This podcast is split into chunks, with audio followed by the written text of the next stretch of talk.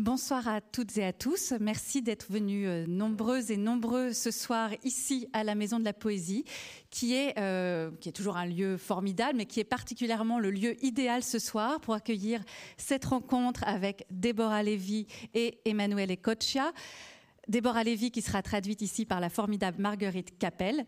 Pourquoi je dis que la Maison de la Poésie est le lieu idéal pour cette rencontre? Parce que deux maisons, et de poésie aussi, bien sûr. Il va être beaucoup question ce soir, les maisons euh, que l'on habite, les maisons qui nous habitent, mais aussi les maisons dont on rêve. Elles sont toutes, tous ces espaces sont au cœur des livres de Deborah Levy et d'Emmanuele Coccia, euh, deux livres très différents, très personnels, mais où l'on se sent chez soi et en tout cas très bien accueilli. Donc avant de faire dialoguer Deborah Levy et Emmanuele Coccia, je vais les présenter très rapidement. Déborah Lévy, vous êtes anglaise, née en Afrique du Sud, vous êtes poétesse, dramaturge et romancière. Le public français vous a essentiellement découvert euh, très récemment avec les deux premiers volumes de ce que vous appelez très joliment votre autobiographie vivante. C'était Ce que je ne veux pas savoir et Le coup de la vie qui euh, ont paru l'an dernier et qui ont été euh, couronnés du prix Femina étranger. paraît aujourd'hui la suite, le troisième volume de cette autobiographie vivante, État des lieux, toujours publié aux éditions du Sous-sol et très joliment traduit par Céline Leroy. Et dans, euh, dans ce livre, donc, État des lieux, il est notamment beaucoup question de votre portefeuille de propriété imaginaire et de votre maison rêvée, une vieille demeure avec un grenadier dans le jardin, des escaliers en colimaçon et une cheminée ovoïde. Mais ce livre est aussi une méditation délicieuse sur ce qu'est être une femme à l'orée de la soixantaine, une méditation sur l'écriture, la maternité, la glace à la, à la goyave et encore beaucoup d'autres choses. Emmanuel Coccia, vous êtes italien, philosophe, maître de conférences à l'école des hautes études en sciences sociales. Vous êtes l'auteur de plusieurs essais, dont La vie sensible, La vie des plantes, qui a reçu le prix des rencontres philosophiques de Monaco en 2017, ou encore de Métamorphose, paru en 2020. Et vous venez de publier Philosophie de la maison, l'espace domestique et le bonheur chez Rivage, un livre traduit par Léo Texier. Et en fait, pièce après pièce, de la salle de bain à la cuisine, en passant par les chambres, le jardin, les forêts même, vous tentez d'échafauder la définition de ce qu'est une maison, qui euh, pour vous n'est pas seulement un espace fait de, de pierres et de briques, mais aussi un espace moral, et très clairement l'espace dans lequel on peut construire notre bonheur. Euh, donc il y a beaucoup de passerelles entre vos deux livres. Je vous signale euh, tout d'abord qu'il y aura une signature à la fin de, cette rencontre, donc vous pourrez faire dédicacer vos, livres. Et donc je rappelle que, que Déborah Lévy va être traduite par, par Marguerite Capel. Donc, comme je le, je le, disais en introduction, vos deux livres sont très riches et ont en leur centre la question de la maison. Alors je vais d'abord savoir pourquoi vous aviez choisi de vous intéresser à ce sujet. Est-ce que chez vous c'était le point de départ, Déborah Lévy, cette idée, cette vision de cette euh, demeure rêvée?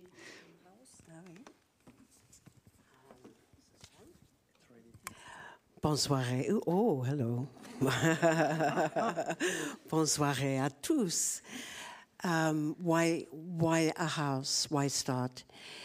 Uh, because uh, domestic space is often gendered to be feminine. And I'd like to protest. Um, to be the architect of a space, to design it, to search for a little utopia, very modest, it doesn't have to be grand. Um, to be the architect of everyone else's well being, depending on uh, what kind of house this is, is very generous. So I wanted to make a space for. Uh, for I wanted to expand the concept of of domestic space. Uh, and just one thing, sorry, translator. um, uh, when Virginia Woolf's novel To the Lighthouse was first published, it was described by a critic as domestic psychology.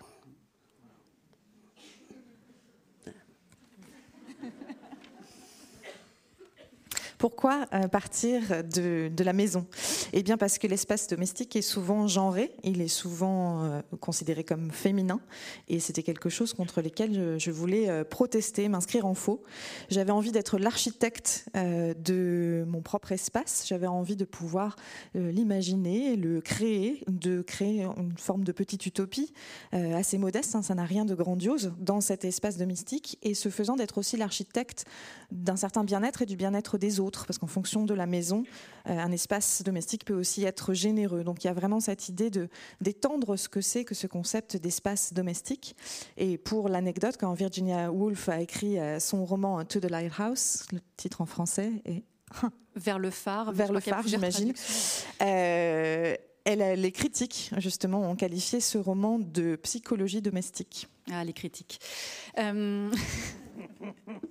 Alors là, tout de suite, on voit des résonances avec votre propre livre, parce que Déborah Lévy vient de parler d'utopie. Et, vous, euh, dans votre essai, finalement, on voit que la maison, c'est cet espace dans lequel on transforme le monde pour euh, créer son bonheur. Donc là aussi, il y a une dimension utopique, en tout cas dans votre vision de, la maison. Pourquoi avoir choisi, en tant que philosophe, de vous intéresser à, cette, euh, à cet espace? Et bonjour à toutes et à tous. Tout d'abord, il y a trois raisons. Tout d'abord, une raison euh, bêtement biographique. J'ai déménagé une trentaine, quarantaine de fois, donc il y avait euh, un désir euh, de, comprendre pourquoi je, je, je, mets son chez moi partout, tout en sachant que ça ne sera jamais le dernier chez moi. il y avait une, raison liée, même si j'ai commencé à écrire ce livre avant le lockdown, le confinement, il y avait une raison euh, qui était liée à l'actualité, c'est-à-dire ce qui m'intéressait, c'est que, euh, au fond, pendant les lockdowns, on a dû ramener à la maison la plupart des expériences qu'on faisait normalement lorsque la porte la, du chez-soi ou de la maison était fermée derrière nous. Et cette euh, activité n'a pas été insignifiante. Elle a, elle a comme élargi notre euh, idée d'espace domestique. Elle a fait de l'espace domestique un lieu euh, commun, fréquenté, hanté par euh, des milliers de gens. Et je pense que ces changements vont rester pour toujours en fait. Je pense que la maison, ce qu'on cherche depuis un moment, on pourrait en parler, c'est de faire de l'espace domestique qui était au fond limité à quelque chose d'extrêmement bourgeois ou à quelque chose d'extrêmement genré, doit être l'espace de la recherche euh, d'un bonheur qui soit partagé, un bonheur qui, ne, qui d'un côté dépasse les limites de la généalogie, de la famille, mais de l'autre côté n'a pas besoin de s'établir en tant que ville, espace urbain, espace politique. Et, je pense que c'est là que tout ce qu'on a, tout ce qui fait actualité aujourd'hui va. C'est, dans cette idée de, de, de, produire une intimité au monde qui soit à la fois proche de nous, mais ouverte à, toutes et à tous. Hmm. D'ailleurs, dans la, maison, euh, votre maison rêvée, vous dites, Déborah Lévy, que c'est une maison aussi qui doit être traversée par d'autres vies. Il y, a cette idée que la maison rêvée soit ouverte à, d'autres personnes et qu'elle porte la trace de, ces autres personnes. Oui. Um, so there are many um, fantasy houses in the property portfolio. So the book is also a, a collision of fantasy and reality and how they are both as important as each other. They are plaited, braided together. And then the expanded meaning of, um, of home is a house, the same thing as home, uh, if the main house on the land is patriarchy, then do we pull down the house? Um, who are the tenants on this land um, then? Um, then more conceptually, um, literature and the imagination as a home, which your very own Bachelard e explores, you know, at length to. D'accord? Bachelard. Que vous citez beaucoup dans, dans le livre, Gaston Bachelard. ok. Il y a de nombreuses euh, maisons rêvées, maisons fantasmées dans le portefeuille de propriété euh, de la narratrice du livre. Euh, ce livre traite aussi justement de cette rencontre, de cette collision entre le fantasme et la réalité et la manière dont les deux peuvent aussi se rencontrer, s'hybrider. il y a évidemment cette idée effectivement de développer et de détendre la portée du concept de maison. En anglais, on a home, le foyer, et house, la maison. il y a cette interrogation aussi de savoir si la principale maison, la grosse maison qui domine euh, la Terre euh, est celle du patriarcat. Est-ce qu'il faut détruire cette maison euh, Qui sont les locataires qui occupent temporairement cette terre? Et puis d'un point de vue plus conceptuel, il, y a la question aussi du rôle que la littérature peut tenir comme foyer, là aussi, comme maison, comme chez soi. question explorée notamment d'ailleurs par Bachelard, un philosophe français. Oui, ça bien sûr, on va, on va revenir sur cette idée de la littérature comme maison. Il euh, y, a un point quand même qui vous rassemble aussi et qui me paraît euh, très important, c'est que vous écrivez tous les deux à la première personne, euh, ce qui en littérature est plutôt habituel, peut-être un peu moins en philosophie, de s'exprimer en, parlant de, en parlant de soi. Et, et en fait, dans, votre livre, Emmanuel Ecocha, vous dites à un moment que la maison est une étrange machine à recueillir tout ce dont il n'est pas possible de parler publiquement. Et parfois, c'est ce qu'on reproche aussi à l'autofiction, au récit de soi, d'être un, déballage ou d'être de l'exhibition. Donc, est-ce que parler de la maison, c'est forcément parler de l'intime et est-ce qu'on en parle forcément à la première personne?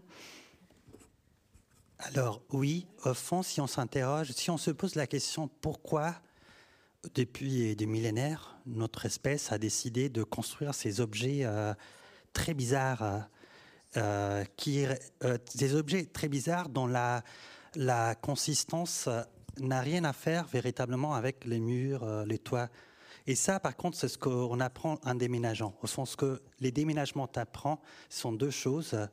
Tout d'abord que la maison, le chez-soi, est surtout une série disparate d'objets et de personnes que tu dois trimballer avec toi dès que tu déménages. Et que la maison, c'est ça, c'est pas les murs, tu peux les remplacer, les toits aussi, mais ces choses, quoi qu'il arrive, il faut qu'ils soient avec toi euh, même si tu déménages de l'autre côté de l'océan. Donc, euh, et c'est très intéressant parce que ça veut dire que la maison, ce n'est pas une géométrie, ce n'est pas un fait architectural, c'est un petit monde, c'est un cercle magique à l'intérieur duquel on a convoqué les gens et les choses euh, dont on ne peut pas se séparer. Et deuxième élément qu'un déménagement te, t'apprend, c'est que à chaque fois qu'on déménage, on déménage toujours pour vivre mieux et c'est cet, adverbe, en fait, l'essence de la maison, c'est plus de bien qu'on veut euh, injecter à notre vie. Et de ces points de vue, en fait, la maison, c'est ça, c'est cet artefact euh, qu'on construit pour, pour rendre, pour, avoir plus de, pour aménager plus de bien dans nos vies. et, et, et d'une certaine manière, ce qui, est, ce qui été tragique dans l'âge moderne, comment dire, tout un, comment dire, nous livrant d'autres possibilités, etc. Mais cette séparation qui a, au fond, même euh, euh, euh Déborah parlait de espace et qui a réservé à la ville tout un tas de possibilités euh, majeures de déploiement, de, de, bonheur, etc., et réduit la, la maison à un espèce de garage dans lequel on rentrait et, euh, euh, et dans lesquels on devait résoudre de manière privée et un peu en chuchotant des questions qui parfois sont beaucoup plus importantes que les questions dont on parle en ville en fait. Et les livres étaient un peu, ben justement Déborah disait je proteste contre aussi en protestation contre cette tradition qui magnifie la vie publique et la vie urbaine et, qui est une euh, tendance effectivement, euh, euh ben, Déborah a du patriarcat, de, masculine un peu, de, et, de, rabaissement total de, de, cette petite cuisine du monde qui nous permet véritablement d'être heureux, pas juste une fois, mais tous les jours. Et qui est beaucoup plus importante qu'une ville, au fond. Euh, et on a eu la preuve pendant les confinements, en fait, de, l'importance de cet espace qui garantit jour après jour, nuit après nuit, une espèce de ligne euh, de base d'une existence. au fond, on a appris qu'on peut renoncer aux villes, mais on ne pourra jamais renoncer aux maisons. Qu'est-ce qui Oui, c'est ce que vous dites dans le livre, c'est que c'est qu'on, si à l'inverse on avait dû vivre dans la ville, euh, ça se serait pas euh, du tout bien passé. Enfin, là, on pouvait se, se réfugier chez soi, mais si on avait dû se, enfin pas se réfugier, mais en tout cas rester à l'extérieur, ça, n'aurait pas du tout été la même chose. Ou bien ça aurait été la révolution euh, planétaire, en fait. Donc, Est-ce que vous partagez, Déborah Lévy, cette, ce rapport entre la maison, l'intime et la première personne, le récit de soi? Est-ce que vous faites un, un lien entre ces, entre ces choses? Entre ces éléments That's an interesting idea. Um, the first person, well, you know, the first person is a sort of trick in a way, um, because uh, I know I've said this many times, but uh, in, in, my books, um, the project was to find an intimate voice, but a formal voice. And um, the first person, this, this I, uh, Annie Arnaud, she has new. Re- really interesting. Um, but the I is multiple. It's a multiple I. It's not a fixed uh, monotone, monosubjectivity. It's, uh, it's a first person with many rooms. So maybe we're getting closer to your question so there are many rooms in, in, in every eye, I guess. Um, and it's true what you say, Emmanuel, in lockdown, um, where you had to really reconsider the comforts, the comfort and the solace of home in a, in a very um, terrifying time. Um, I don't know about you, but it seemed that the sounds in lockdown, the sounds outside, the world became a sort of soundtrack in a way that it uh, not in normal times. I don't just mean the ambulance sirens and everything, but it was as if sound was amplified. Um, I can't really explain it, but maybe I'll write about it uh, one day. C'est une idée intéressante, euh, cette euh, façon d'écrire à la première personne. Évidemment, c'est d'abord une, astuce littéraire, c'est quelque chose que j'ai répété euh, souvent, mais ce que j'essaye de faire dans ces trois livres en particulier, c'est de trouver une, voix qui soit à la fois intime, proche, mais qui soit aussi formelle.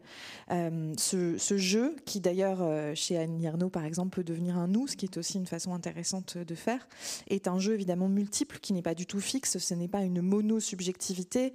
En fait, dans cette première personne, euh, il y a énormément de pièces différentes, ce qui nous ramène à la question. Dans chaque jeu, il y a un tas de pièces différentes, comme dans une maison. Et c'est très vrai ce que Emmanuel disait à propos du confinement. On a effectivement euh, été euh, forcé de, repenser en fait le, réconfort, la, consolation qu'on pouvait trouver dans cet espace domestique dans une époque assez terrifiante.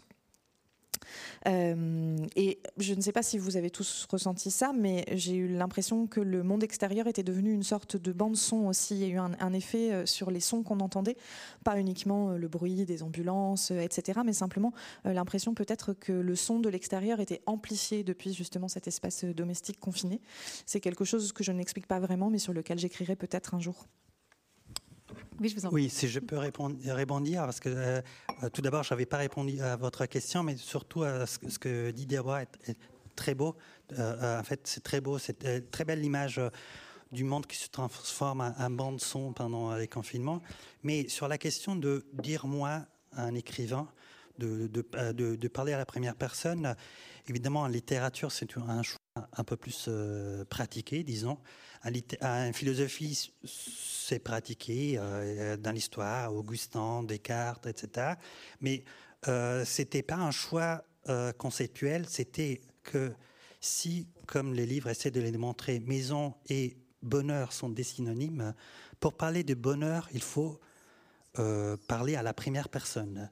C'est ridicule de parler de félicité, bonheur en parlant de comment dire, sens incarné, cette idée très concrète, parce que la félicité, les bonheurs est toujours un bonheur spécifique, concret, euh, localisé, à, une atmosphère près. C'est cette atmosphère-là qui produit les bonheurs. Et d'une certaine manière, ce qui est intéressant, dans même euh, de ce que Déborah disait lorsqu'il disait au fond, euh, le moi a plusieurs, comme une maison est un moi, mais est un moi qui a plusieurs voix. En fait, ce qu'on fait à, travers une maison, c'est apprendre au monde à dire moi à notre place. C'est ce, qui est étonnant à chaque fois qu'on rentre dans la maison, dans les chez-soi de quelqu'un, on voit tout de suite, on comprend tout. C'est même gênant. Vous savez qu'il y a plein plein de gens qui veulent pas inviter euh, chez, eux les gens parce que et, et, et c'est ce qui fait que n'importe quelle maison, que les propriétaires soient vivants ou pas, est, un lieu hanté en fait. C'est-à-dire il y a les choses qui parlent pour lui à sa place, sans que elle ou lui soit, là. Donc, parce que effectivement, c'est ça. si on y réfléchit, en, en accumulant les choses euh, euh, dans un même endroit et des personnes, on essaye de donner au monde notre image, mais qui est une image pas narcissique, qui est une image de, notre bonheur, c'est-à-dire du monde en tant qu'il est capable d'accueillir notre vie. Donc, euh, Ça, résonne beaucoup avec la façon d'écrire de Rebecca, de, pardon, on a parlé de Rebecca Solnit avant, de Déborah Lévy, où les, objets sont très présents aussi, et par les objets décrits, euh, ça, fait aussi un, ça brosse un portrait de la, narratrice. Euh, Il y a les, fameux draps en soie couleur curcuma, il y a les petits chevaux euh, qui décorent l'appartement, l'appartement de la narratrice à Londres. Il y a- comme ça énormément d'objets disséminés dans le, dans le récit et qui crée aussi un portrait de la narratrice. Est-ce que vous avez déjà, est-ce que vous partagez avec Emmanuel Ecoccia l'idée que euh, la maison serait l'endroit où on, fabrique le bonheur et euh, où la maison serait aussi, euh, enfin, révélerait beaucoup de, soi à travers les objets, notamment qu'on y, entasse? Oui, I, I, I do think um, our homes reveal a lot about ourselves because um, they they are a class portrait, whether we like it or not. Um, they are also there to seduce, whether we admit it or not.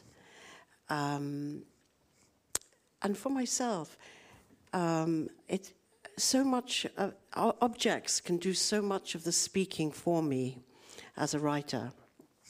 Um, so uh, literally, uh, they're not so small. The horses, four foot maybe. And uh, I, I have them on a very long windowsill, and um, and they give me ideas you know, so when the narrator, who is something like myself, um, uh, invites a friend for for dinner, the friend is talking about a relationship that's ending, and how her lover had said, "You're always on your high horse," meaning superiority or arrogance. Um, I don't know if it means the same thing. yeah, you're on your high horse. And then I was thinking, well, why bother to drag a woman off her high horse? How low do you want her to fall?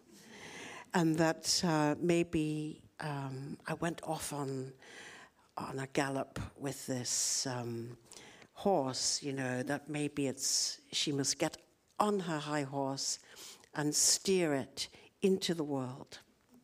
And I have some hu- humor. I imagine the horse on a motorway, off to get your mobile phone screen, smash screen mended, da you know, but get on your high horse, I thought was, um, came from an object.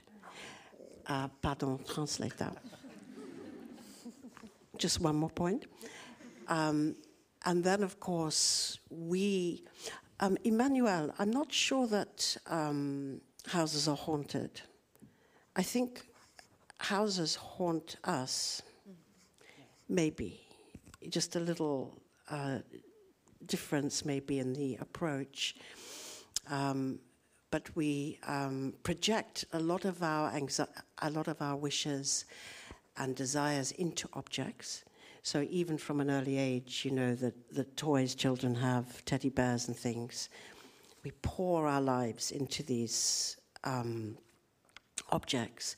And in fact, Baudelaire and, and uh, Rilke wrote about this and said that's why kids uh, break the heads off their toys because they've poured so much life inside them. They want to see the life. And it's not there. And that's the first existential crisis.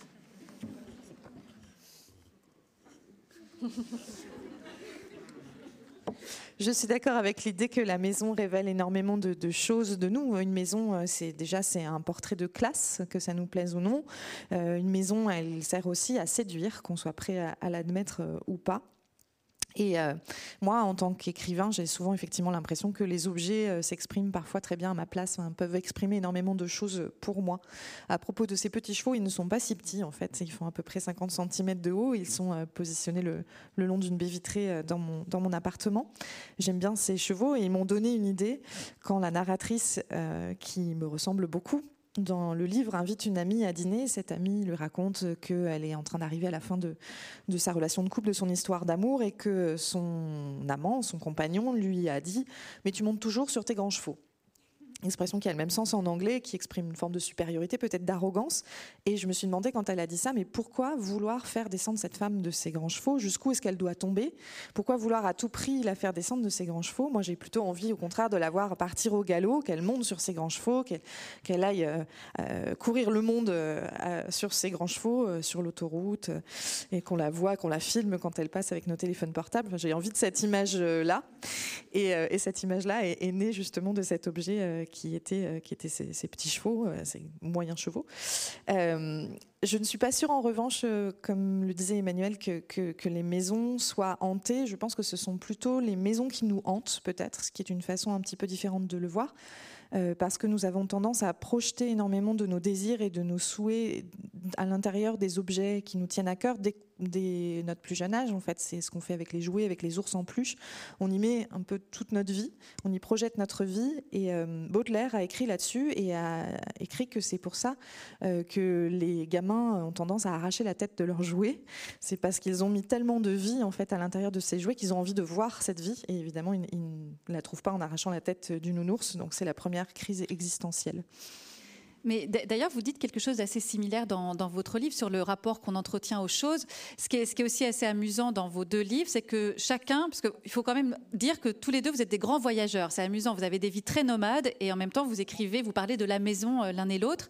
Et au cours de vos pérégrinations respectives, vous allez chacun vous retrouver à un moment de votre vie, ou en tout cas la narratrice, euh, dans un, maison vide ou un appartement vide. Donc vous faites l'expérience de, la maison vide. Vous, c'est quand vous arrivez en Allemagne, euh, quand vous êtes affecté pour votre premier poste en Allemagne, et vous dites qu'en fait on ne peut pas habiter un espace vide, qu'il nous faut toujours des objets dans lesquels on va pouvoir se projeter, pas forcément juste des objets pour leur qualité euh, fonctionnelle, mais dans lesquels on pourra se projeter. Donc ça, rejoint finalement ce que vient de dire euh, Déborah.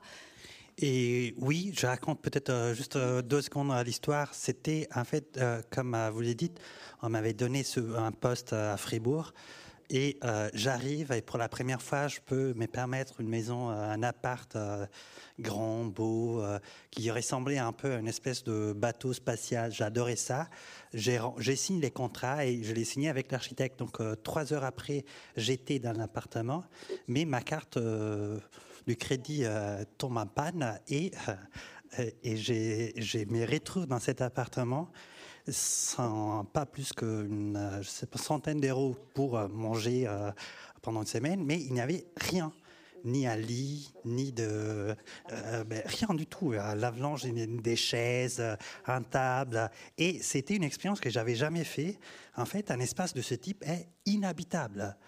On dit que la maison sert à habiter, mais non, c'est en fait c'est impossible. C'est beaucoup plus pratique une forêt ou, euh, la rue, une maison en tant que cube euh, à l'intérieur. On peut pas dormir parce que c'est juste impossible. On peut pas travailler, on peut pas manger, on peut pas rien du tout. Donc euh, c'est là que je me suis aperçu qu'en fait on dit on habite une maison. Mais en fait, on habite toujours des choses. On est, avec des objets, que ce soit une chaise, un lit, des vêtements, des assiettes, etc et que ce sont euh, carrément les choses, les objets qui nous, même qui nous préviennent, qui nous euh, défendent de la violence inouïe de ce qu'on appelle maison. Parce que la maison, c'est euh, voilà, quelque chose qui rend impossible notre existence. Et de ces points de vue, comme vous l'avez dit, ce n'est pas juste une question d'habitabilité euh, physique, c'est vraiment, euh, grâce aux objets que l'espace devient humain, habitable. et je pense que la maison, c'est un espace d'animisme inconscient. En fait, on, on, parle toujours, on dit animisme on les considère comme l'attitude de, peuples non, européens de, donner vie ou donner aux choses euh, ben, une, subjectivité. En fait, on les fait, on les fait à la maison tous les temps. Ben, Déborah parlait des, des, jouets avec les enfants, mais n'importe quel objet euh, euh, qui est à nous dans la maison, partage avec nous une espèce de subjectivité euh, qu'elle a. On en fait des petits fétiches un peu de, chacun des, objets Mais en fait, on, on, devrait dire que les Européens, ce sont les plus animistes euh, euh, des, Américains aussi, des peuples monde. Il y a un anthropologue juste une minute, d'un anthropologue anglais euh, euh, génialissime qui, qui, qui, euh, qui, est mort il y a ben, une vingtaine d'années, qui a écrit son dernier livre justement sur l'animisme. Sa thèse était étonnante. Elle disait, c'était une tentative de définir, de décrire une anthropologie de l'art. Et évidemment, il s'est penché sur les enfants, les, rapports aux, aux, poupées ou les adultes, euh, lui, il fait l'exemple de lui-même lorsqu'il part de sa voiture, mais il dit, ces situations, ce sont des situations d'animisme instable et ironique. On peut sortir et rentrer, on se rend compte que c'est une fiction peut-être, mais il y a une, situation où on est animiste, on ça n'aperçoit pas et on est obligatoirement animiste, c'est l'art. Font tout ce qu'on appelle art en Occident, c'est l'espace où on traite les les objets comme, pas comme si, en tant que sujet. Euh, on n'est pas loin de, du Pompidou. En fait, les Pompidou ou les Louvres, c'est un énorme euh, dépôt, des trucs archivieux, en, marbre, un, bois, un, lin, etc. Des, gens, des millions de gens rentrent dedans et sortent en disant Ah ben j'ai rencontré euh, Rembrandt, Leonardo, euh, Paoluccello. Et non seulement ça, ils te disent, en fait, je pense que Léonard était un peu obsédé par... En fait, si on était naturaliste euh, objectiviste, on devait mettre tous ces gens à l'hôpital psychiatrique, en fait. Et non, en fait, mais même, je veux dire, moi j'ai lu les livres de Déborah et j'ai l'impression, en fait, j'ai vu de, de gribouillis sur, sur un papier et pourtant, j'ai l'arrogance de parler de, de, la psyché, de l'âme de, de, Deborah. Donc, euh, en fait, on est animiste et la maison, c'est un laboratoire d'animisme euh, quotidien. Mm-hmm. Mm-hmm.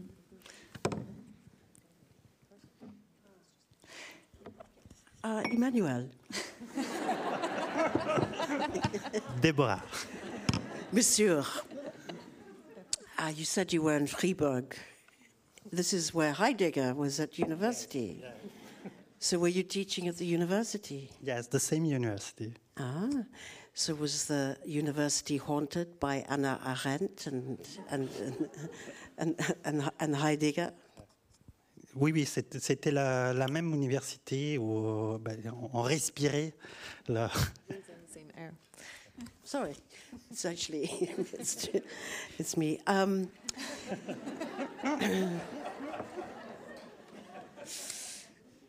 Donc Emmanuel était à l'université à Fribourg, il enseignait à la même université qu'Heidegger, donc peut-être hanté par Arendt et Heidegger. Oui. Yeah, I mean, I, I'm, I'm, I'd be interested to have a longer conversation about animism. Um, a writer has to make things alive, right? So there's a there's a slight difference here. A writer has to have vitality, bring life to to this table and this bottle if it's going to be included in in the text. So I guess that is a kind of animism, but it's um, it's a sort of it's not quite animism, you know, because you you bestowing life to to it with your technique and skill, hopefully. um, so then there is the way that um, I guess the answer my question would then be, how do objects talk back to us? Because Otherwise, it's just a monologue, it's not a dialogue. And, um, and I'm not sure that objects have more than about three or four lines. They have memories. they, uh, you know, they, they, have memories for us of a moment. Uh, they have history. But I'm not sure they have a lot of words. They have a lot of feelings, maybe. Mais vous-même, Déborah Lévy, donc dans. Pardon. Ah oui, excusez-moi. J'adorais avoir une conversation beaucoup plus longue euh, encore sur la, question de, l'animisme. Quand on écrit, euh, ce qu'on doit faire, c'est donner vie aux, choses, une forme de vitalité, de, vie qu'on doit réussir à, impartir aux objets euh, qu'on essaye d'intégrer dans le texte, que ce soit cette table ou cette bouteille. Donc c'est là où c'est peut-être légèrement différent. Il y a peut-être une forme d'animisme là-dedans, mais pour moi, ce n'est pas tout à fait la même chose, puisque si on est doué, en tout cas, ou si on a les, bonnes techniques, ce qu'on parvient à faire vraiment, c'est à donner vie à des, objets qu'on va intégrer euh, dans le texte. La question qui m'intéresserait d'explorer, c'est de savoir comment les objets nous, nous répondent, parce que sinon, ce n'est qu'un monologue au lieu d'un dialogue. Et je ne pense pas que les objets aient beaucoup plus de trois ou quatre répliques. Euh, les objets détiennent des souvenirs pour nous. Euh, ils ont une histoire aussi, mais je ne suis pas sûre qu'ils aient énormément de mots. Je pense qu'ils ont par contre beaucoup plus de sentiments, d'émotions. Déborah. non, et, euh, alors, tout d'abord, deux choses, parce que tu dis justement les, objets n'ont pas de vie, on, leur donne de vie. Mais même lorsque, lorsque, lorsqu'on accouche un enfant, ben on lui a donné notre propre vie, en fait. Au fond, la, vie, c'est ça. Chaque vivant a toujours pris la vie de quelqu'un d'autre qui était déjà en vie. Il n'y a aucun, aucun être vivant qui, soit véritablement autonome. Donc, euh, euh, l'effet qu'on donne vie aux objets n'est pas une objection euh, euh, au fait que eux, ils ont quand même une vie qui ne nous appartient plus. Et la preuve, parce que je, vois très bien ce que, ce que tu entends quand tu dis ils ont trois, quatre répliques. Mais si on prend par exemple ton, ton livre, tes livres, ils vont avoir plein, plein de répliques pendant des siècles en fait, exactement comme pas, je parlais de peinture, le, n'importe quel tableau qui est au Louvre a des répliques qui n'ont plus rien à faire avec la vie du peintre, en fait. Car ce qui est intéressant dans l'objet artistique, c'est qu'il commence à parler une langue que l'artiste n'a pas maîtrisée, ne maîtrisera jamais. C'est ça qu'on appelle, ah, en fait, le miracle de l'œuvre d'art, c'est cette capacité des œuvres justement de parler beaucoup plus et beaucoup mieux que les artistes qui les ont fabriqués. Et c'est ça, c'est pour ça que j'ai l'impression qu'ils ont quand même une vie euh, euh, qui est à eux en fait, et que c'est pour ça d'ailleurs que moi ça me dérange profondément de parler de mes propres livres. Je suis là, c'est un peu bête de dire ça, mais, mais, parce que euh, en fait, je sais que eux, ils parlent mieux que moi en fait. Donc c'est comme parler pour pour ton partenaire ou pour, euh, pour ton enfant. C'est un, c'est un peu violent comme. Oui, oui. Emmanuel. Monsieur. Madame. Uh, but is a painting an object? We won't go really too down yeah, this yeah. road, I know. Okay. Because uh, uh um, it is interesting Um, personally, I don't regard a painting as an object, um, but I'm very open to uh, a discussion over a beer uh, la- la- later because um, as you say, art makes a language. But I believe, and maybe this is very animistic, maybe I contradict myself. I believe we give objects, very mundane objects. Mm. I'm not talking about very highly decorated objects. We give them a language because it's our unconscious that we throw in, like, um, you know, like Freud and Winnicott told us. I don't disagree. But maybe we get off the subject of uh, what's an object. En fait, je me demande si un tableau est bien un objet. Euh, discussion sur laquelle on, approfondira peut-être pas euh, forcément, mais euh, c'est une question intéressante. Moi, je ne suis pas forcément, je ne considère pas forcément un tableau comme un objet, bien que je sois tout à fait ouverte à débattre sur ce point. comme tu l'as dit, Emmanuel, l'art crée est une façon de créer sa propre langue aussi, son propre vocabulaire.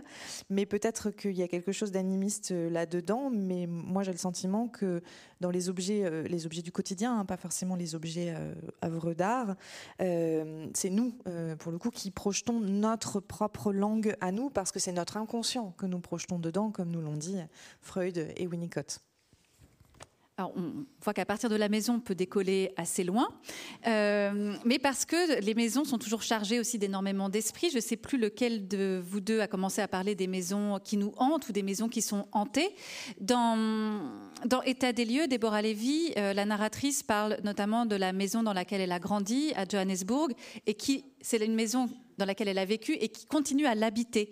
Euh, de quelle manière les maisons peuvent effectivement nous, habiter, nous hanter, et de quelle manière elles sont hantées? Enfin, le, rapport avec les, les, esprits, avec les fantômes peut-être aussi, avec le passé, comment ça, ça se noue justement par, euh, dans la maison?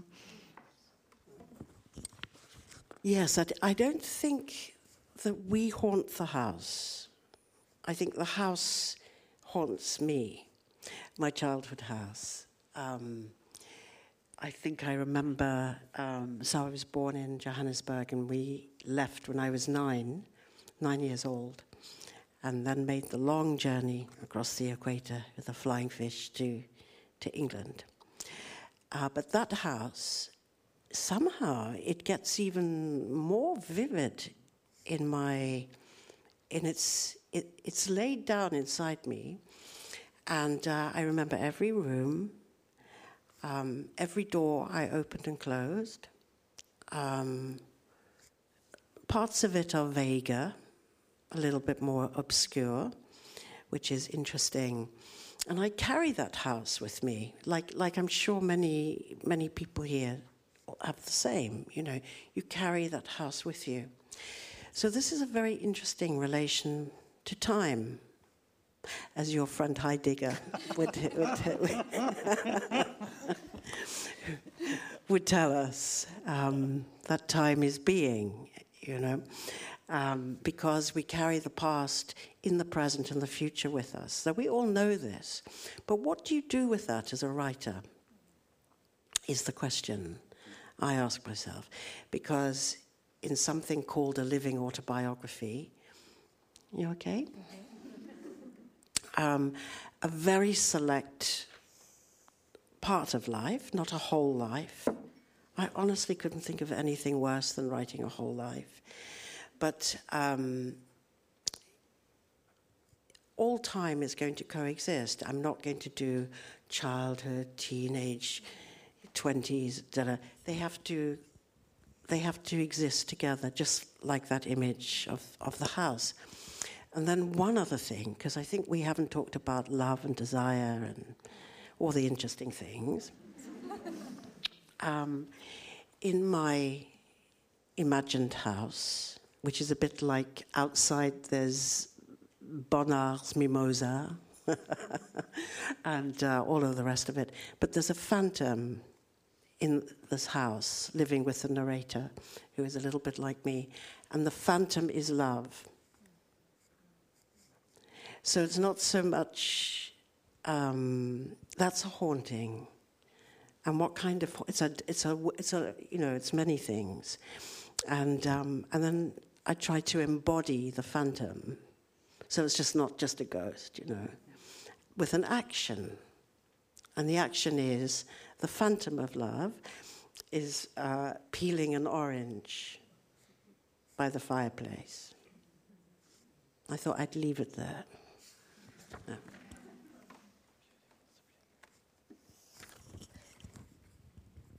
Alors je ne crois pas effectivement que ce soit nous qui hantions les maisons. Je pense que c'est en l'occurrence moi la maison qui me hante, celle de mon enfance. Je suis née à Johannesburg que j'ai quitté à, 9 ans pour euh, entreprendre ce long voyage au-delà de l'équateur à bord du poisson volant qui m'a amené jusqu'en Angleterre.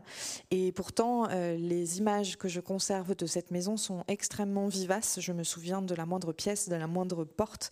Euh, je crois que je porte justement cette maison en moi, ce qui suscite là aussi un rapport intéressant avec la question du temps, hein, comme aurait dit l'ami d'Emmanuel Heidegger, le temps et l'existence, bien sûr, puisqu'on porte en, nous le, le, passé, évidemment, dans notre présent et dans notre avenir. C'est quelque chose qu'on sait tous, mais la question, c'est on en fait en tant qu'écrivain. Et dans une autobiographie en mouvement, comme celle-ci, euh, Living Autobiography, euh, ce que je fais, c'est que je raconte des parties précises, en fait, euh, des, parties choisies de, de, ma vie. Je n'ai jamais vu forcément l'intérêt de raconter l'intégralité de ma vie, et je ne les raconte pas de façon chronologique, donc il y a différentes époques qui doivent forcément coexister. Une autre façon de répondre à la question, c'est un sujet qu'on n'a pas encore euh, abordé, celui de l'amour, celui du désir, qui est pourtant le plus intéressant. Dans ma maison euh, de rêve, euh, qui est donc un, mimosa façon Bonnard, comme ces tableaux à l'extérieur et tous les autres aspects que je décris dans le livre, cette maison de rêve, elle est aussi hantée. Et il y a un fantôme à l'intérieur, et ce fantôme, c'est l'amour qui vit avec la narratrice qui me ressemble beaucoup. Donc c'est ça qui hante, et ce fantôme, il incarne énormément de choses. Et justement, ce fantôme, pour moi, avait besoin d'être incarné. Et pour qu'il soit incarné, ça passe par un geste. Et ce geste, c'est que le fantôme est au coin de la cheminée et qu'il pèle une orange. Et là, je me suis dit, OK, je, peux, je pourrais vivre là. Alors, vous aviez commencé à aborder cette, cette notion aussi du côté genré de, de, la maison. Peut-être que ça, se, ça rejoint un peu la, préoccupation de, de l'amour, enfin sous une autre, sous une autre forme. Euh, vous, vous, euh, Emmanuel Ecocha, dans votre livre, vous dites que si la philosophie a si peu pensé la maison, ça a empêché aussi de, penser les oppressions et les inégalités qui avaient lieu, notamment entre les, gens, entre les hommes et les femmes. Et c'est aussi une réflexion qui est très présente dans, État des lieux de Déborah Lévy, et où vous dites à un moment, pour vous, la maison, elle a été un peu ambiguë, c'est-à-dire que c'était... Euh, pour, les femmes notamment, c'est un endroit assez ambigu. C'est l'endroit dans lequel, dans lequel pardon, elles ont été reléguées pendant longtemps. Et euh, la narratrice elle-même a passé des années euh, dites invisibles, dans lesquelles finalement, pendant lesquelles elle s'occupait de ses enfants, elle faisait à manger. Donc la maison était un peu une, prison. Et il y a ce jeu finalement de de domination au sein de la maison, mais vous dites également, Déborah Lévy, que quand elle n'est plus euh, imposée par le patriarcat, l'espace domestique peut aussi devenir un espace puissant pour les femmes. Et ça, j'aimerais bien que vous développiez cette, euh, cette idée-là. Et cette double nature de la, de la maison, qui est à la fois ah. euh, un outil du patriarcat, ou en tout cas un lieu du patriarcat, et aussi un lieu d'émancipation. Yes, so I think I wrote about that a little bit differently. Um, so the fairy tale, the old story, vintage story, um, fairy tale house, is often a place where, uh, in the vintage story, the woman makes a space for everybody else in this house, but not for herself. Um, so that's one. Um, then um, it is very necessary to ungender uh, the house and space, for sure. So we're back to the idea of a machine for living kind of thing, the Bauhaus idea. Um, what else is there to say? Um, I agree with Emmanuel that, that objects are, in a way, what make a house a table and chairs, and to invite people to the table so Gertrude Stein always said, you know, they said, who do you write for? She said, friends and strangers. I think it's always a very good thing to have friends and strangers. Um, and, um, and indeed, I, I, I, write a lot about interior space. And, um, and I have a great respect for homemaking it's not something that I uh, mock in any way. Um, I think it's a great skill to make, to design um, a home. It's an act of great generosity, but it's complicated. Oui, mais vous allez même jusqu'à écrire que si les femmes, justement... Ah pardon, je suis désolée. Effectivement, ce que j'écris sur ce sujet-là est peut-être légèrement différent. Euh, la maison du conte de fées, la maison euh, de, de, l'histoire ancienne, c'est celle dans laquelle la femme aménage l'espace pour absolument tous les autres sauf pour elle. Euh, et effectivement, je pense qu'il est tout à fait nécessaire de, dégenrer euh, la maison en tant que lieu, de revenir à cette idée d'une machine qui sert à, l'existence, qui sert à vivre.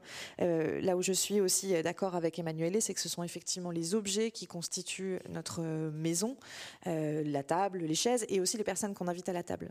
Gertrude Stein disait pour qui est-ce qu'on écrit? On écrit pour les amis et pour les étrangers aussi, pour les inconnus. Et je pense que c'est toujours important d'avoir à la fois des amis et des inconnus à sa table. Mais euh, c'est tout à fait vrai, j'écris énormément sur les intérieurs et j'ai énormément de respect pour l'art d'aménager justement, de décorer un intérieur, de créer cet intérieur. Euh, il n'y a absolument aucune moquerie de, ma part envers le, le, talent en fait, que ça demande d'aménager cet intérieur et la générosité euh, aussi que ça demande parce que c'est une tâche très complexe. Alors on va peut-être passer à la question de l'écriture qui est aussi très, très importante parce que je vois que le, le temps passe et il, faudrait, euh, il faut absolument aborder cette, cette question-là. Dans votre livre euh, euh, Philosophie de la maison, vous, vous écrivez, Emmanuel Ecocha, que l'expérience la plus radicale du faire maison, c'est justement l'écriture. Est-ce que, est que la maison, c'est le lieu par excellence où l'on écrit? Et oui, est-ce que je peux dire juste Bien deux mots sur la question de, de la de, gens de la maison parce que c'est une question qui me semble euh, très importante. Au fond, on a vraiment euh, aussi par rapport à ce que Déborah disait auparavant, c'est-à-dire la maison, c'est aussi surtout là pour euh, l'amour, les sentiments, les désirs. En fait, on a au fond ce qu'on a appelé modernité, c'est un style de vie, un mode de vie qui nous a appris à nous définir à partir de deux choses ce qu'on fait et ce qu'on aime. C'est ça la modernité. C'est pas une révolution technique, c'est une révolution morale qui a appris au peuple qui était en Europe, aux États-Unis, etc., de dire ce qu'on fait, ce qu'on fabrique, euh, notre travail et l'amour, c'est le centre de la vie. Ce qui n'était pas du tout euh, le cas auparavant.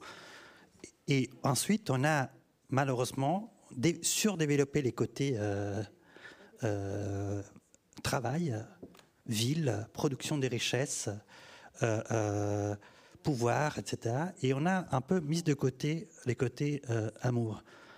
À tel point que si je commence à parler travail, je suis considéré un homme sérieux. Si je commence à vous raconter, si je commence à vous raconter mes expériences du travail, tout va bien. Si je commence à vous raconter mes expériences amoureuses, eh on est gêné. Ouais, très gêné même. À moins qu'on soit. Chez, chez... I will. In front of a beer, I will. Whatever you do. Euh, mais mais on, a, on, a, on a un effet, comment dire, euh, euh, consacré à cette expérience qui, comme disait Deborah, c'est vraiment les centres de notre vie. La psychanalyse, c'est-à-dire euh, la pathologie et la littérature. Euh, euh, et la maison a été à la fois les temples de, l'amour, mais euh, euh, euh, méprisée. c'est pour ça qu'en fond, on n'a jamais été moderne aussi à cause de cela. Et, juste, et donc là, ce que, aussi grâce à la, pandémie, je pense euh, au, au, lieu, c'est que la maison, l'espace domestique, va prendre sa revanche pour plein de raisons. Tout d'abord parce qu'on on, on va on a ramené le travail à la maison. Donc la ville euh, n'est plus si centrale que ça. Et surtout parce que, au, au, fond, la maison va se libérer de la famille. Ce qui était ce que. Ce qui était, c'était surtout la famille, pas la maison qui. Pourquoi qui, elle va se libérer de la famille? Parce que, en fait, ce qu'on appelle famille n'était pas une unité affective. C'était la nécessité de mettre ensemble production et reproduction. Il fallait que la reproduction soit rattachée à l'unité de production. Du moment où il y aura une véritable parité de travail entre les genres, ben comment dire, on, ne devra plus aménager la maison en suivant la silhouette de la famille. On pourrait habiter à 17, 18, 47 et chercher un bonheur qui ne passe pas forcément par cette euh, alliance euh, qui était utile, mais très euh, compliquée. Et, du coup, la maison sera encore plus peut-être l'espace de, l'écriture. Je, vais vite pour éviter que, de toute manière, moi, parce que c'est la chose la plus importante dans ma vie, en fait, c'est ça. Donc la maison, c'est l'espace où j'écris. Mais et c'est à tel point un espace, comment dire, un espace d'écriture que quand j'écris, la maison perd totalement un rapport avec les restes du monde. D'un point de vue de lumière, euh, il n'y a plus de lumière de l'extérieur qui arrive. et surtout, ce qui fait que la maison et l'écriture, c'est que, en fait, écrire, comme disait aussi Déborah, c'est évoquer une vie qui n'a rien à faire avec euh, ce qu'il a. Euh, c'est ça, c'est une capacité médianique incroyable, l'écriture ou des visions psychédéliques. Et si, si vous y oui, Vous comparez à un psychotrope ou à du LSD dans, dans le livre. C'est une chose encore plus... Parce que c'est comme, c'est comme fabriquer la substance qui vous donne des visions. Comment dire, avoir une vision et arriver à sécréter cette substance qui permettra à des gens d'avoir la même vision que vous avez eue. Donc, euh, et en plus, tu n'as pas d'effet secondaire, en fait. Ça dépend, ça dépend des livres. Mais ce qui, ce qui est juste. ce qui, et la maison, au fond, c'est la même chose. Parce que ce qui m'a frappé quand tu rentres dans la maison de quelqu'un, c'est que tu rentres, ben, on est à Paris, tu rentres euh, chez quelqu'un et tout d'un coup, tu es à Moscou ou tu es à, je sais pas, à Dakar. En fait, à chaque fois, la maison construit un monde qui n'a rien à faire avec euh, ce qui l'entoure. Elle raconte une histoire, en fait. Oui. Mm. mais à partir, pas à, travers les mots, à partir mm. des choses, et à cette capacité d'évocation de, de, quelque chose qui n'est pas là mm-hmm. et qui est arbitraire par rapport à ce, que, ce qui nous entoure.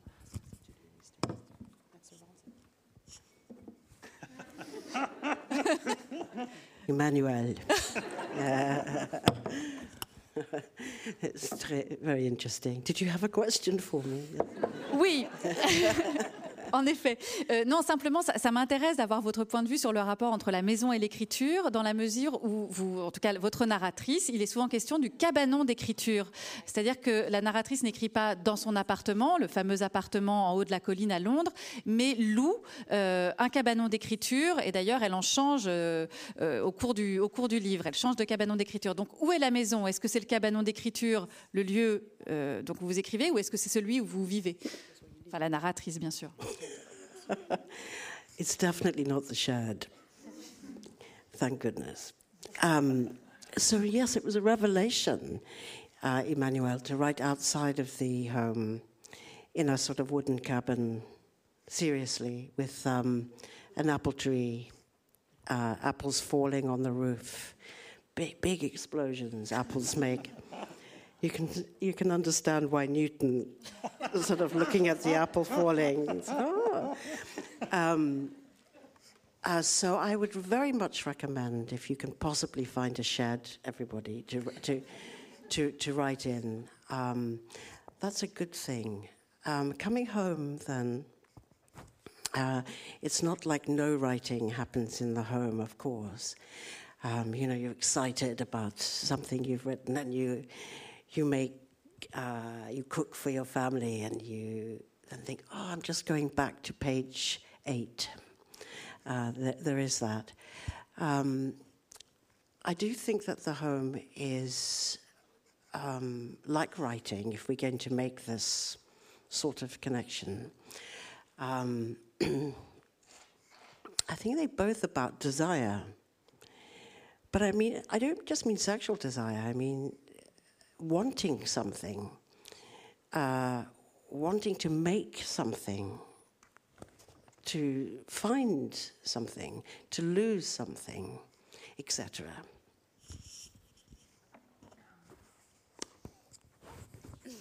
Dieu merci, euh, effectivement, la maison pour moi, ce n'est pas le cabanon de jardin, mais il y a une forme de révélation euh, là-dedans, euh, dans le fait de décrire dans une, cabane en bois. Hein. c'est littéralement une petite cabane avec un pommier à côté et des, pommes qui tombent régulièrement sur le toit avec un bruit comme une explosion. on comprend mieux pourquoi Newton, en regardant une pomme tomber, a eu autant d'idées. Donc je vous recommande à chacun, à Emmanuel et à tous les autres, de vous trouver un cabanon de jardin pour écrire parce que c'est vraiment euh, formidable. Euh, mais bien sûr, évidemment, quand je rentre chez moi, ça ne signifie pas qu'il n'y a aucune activité d'écriture euh, qui puisse se passer dans la maison où j'habite. Parfois, vous êtes d'un seul coup, vous, êtes en train de cuisiner et puis vous, vous repensez à la page 8 et vous avez une idée qui vous vient d'un seul coup et évidemment, vous vous retrouvez à écrire aussi. Mais en tout cas, si on tisse ce lien, ce parallèle entre la maison et l'écriture, il me semble qu'encore une fois, ça a trait au désir. Euh, le parallèle se situe dans quelque chose qui est de l'ordre du désir, pas uniquement sexuel. C'est cette idée de vouloir quelque chose, de vouloir créer quelque chose, de vouloir trouver quelque chose, parfois perdre quelque chose, etc. Euh, c'est au tout début de la, rencontre, Déborah, vous avez évoqué les livres comme, euh, comme étant aussi une maison en soi.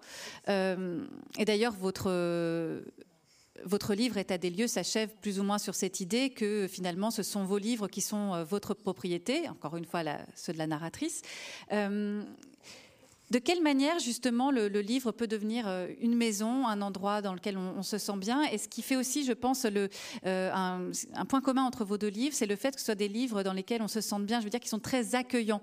Euh, votre livre, qui est un livre de, philosophie, un essai, il est très accessible, donc vous le rendez très accueillant. Et de la même manière, dans les livres de Déborah Lévy, on se sent bien parce qu'il y a tous ces objets qui nous entourent, il y a cette, narratrice qui nous, accompagne, qui est presque comme une amie, qui nous raconte sa vie, qui nous raconte des souvenirs. Donc, de quelle manière on fait des livres, des, lieux accueillants, des maisons accueillantes pour le, lecteur?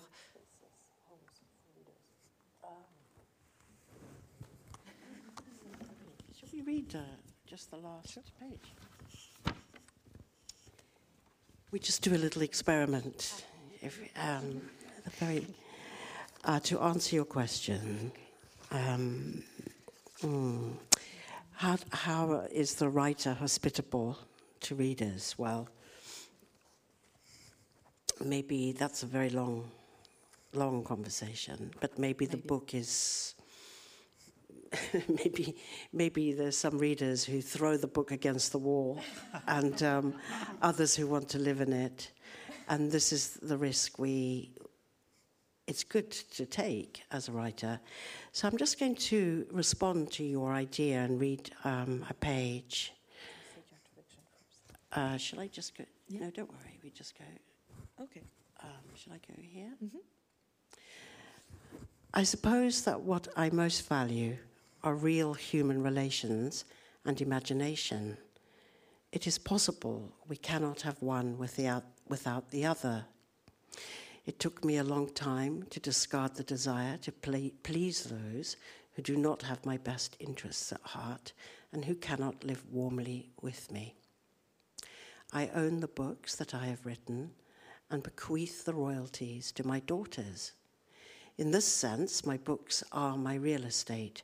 They are not private property. There are no fierce dogs or security guards at the gate, and there are no signs forbidding anyone to dive, splash, kiss, fail, feel fury or fear, or be tender or tearful, to fall in love with the wrong person, go mad, become famous, play on the grass. Je crois que ce que je valorise le plus sont les vraies relations humaines et l'imagination. Peut-être qu'il est impossible d'obtenir les premières sans la seconde. J'ai mis du temps à me débarrasser de l'envie de plaire à ceux qui n'agissent pas dans mon intérêt et sont incapables de m'entourer de leur affection. Je possède les livres que j'ai écrits et transmets mes droits d'auteur à mes filles. En ce sens, mes livres sont ma propriété. Propriété qui n'est pas privée, il n'y a ni chien méchant, ni vigile à l'entrée, ni panneau qui interdit aux gens, quels qu'ils soient, de plonger, d'éclabousser, de s'embrasser, d'échouer, d'être furieux ou effrayé, d'être tendre ou triste, de tomber amoureux de la mauvaise personne, de sombrer dans la folie, de devenir célèbre ou de jouer dans l'herbe. Et alors, euh, euh, oui, je pense euh, que ça, Déborah a parlé avant du fait qu'elle apprécie beaucoup l'art de making homes, de, faire maison. C'est pas juste décorer, c'est vraiment ouvrir de l'espace pour que des vies puissent euh, y séjourner.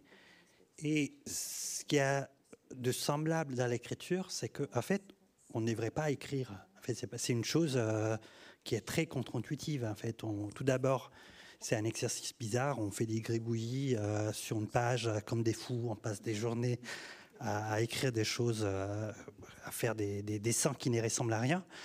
Et, mais cet acte d'appropriation de l'espace est presque un, acte voodoo, si vous voulez, un acte, une espèce de d'acte magique. on signe les territoires on pisse comme des chiens, mais grâce à ces gestes, tout d'un coup, il y a quelque chose d'incroyable, c'est l'espace est habité par, non pas par un corps, mais par une âme, en fait, par euh, un regard.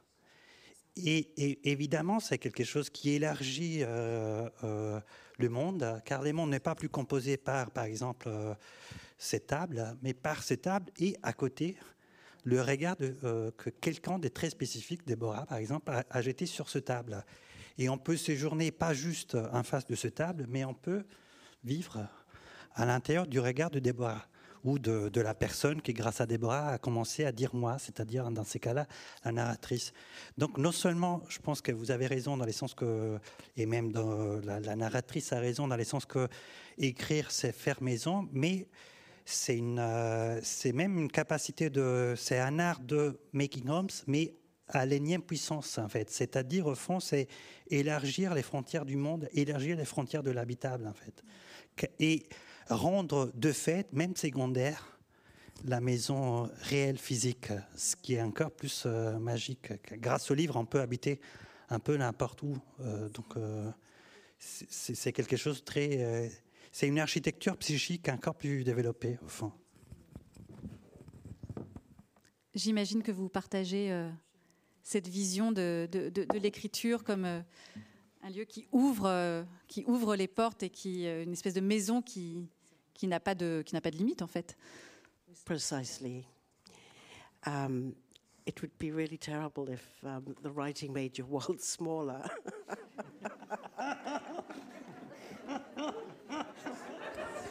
C'est précisément ça. Ce serait affreux si l'écriture rapetissait le monde. I had a very big life before I read this book. Vous diriez ma vie était si vaste avant que je ne lise ce livre.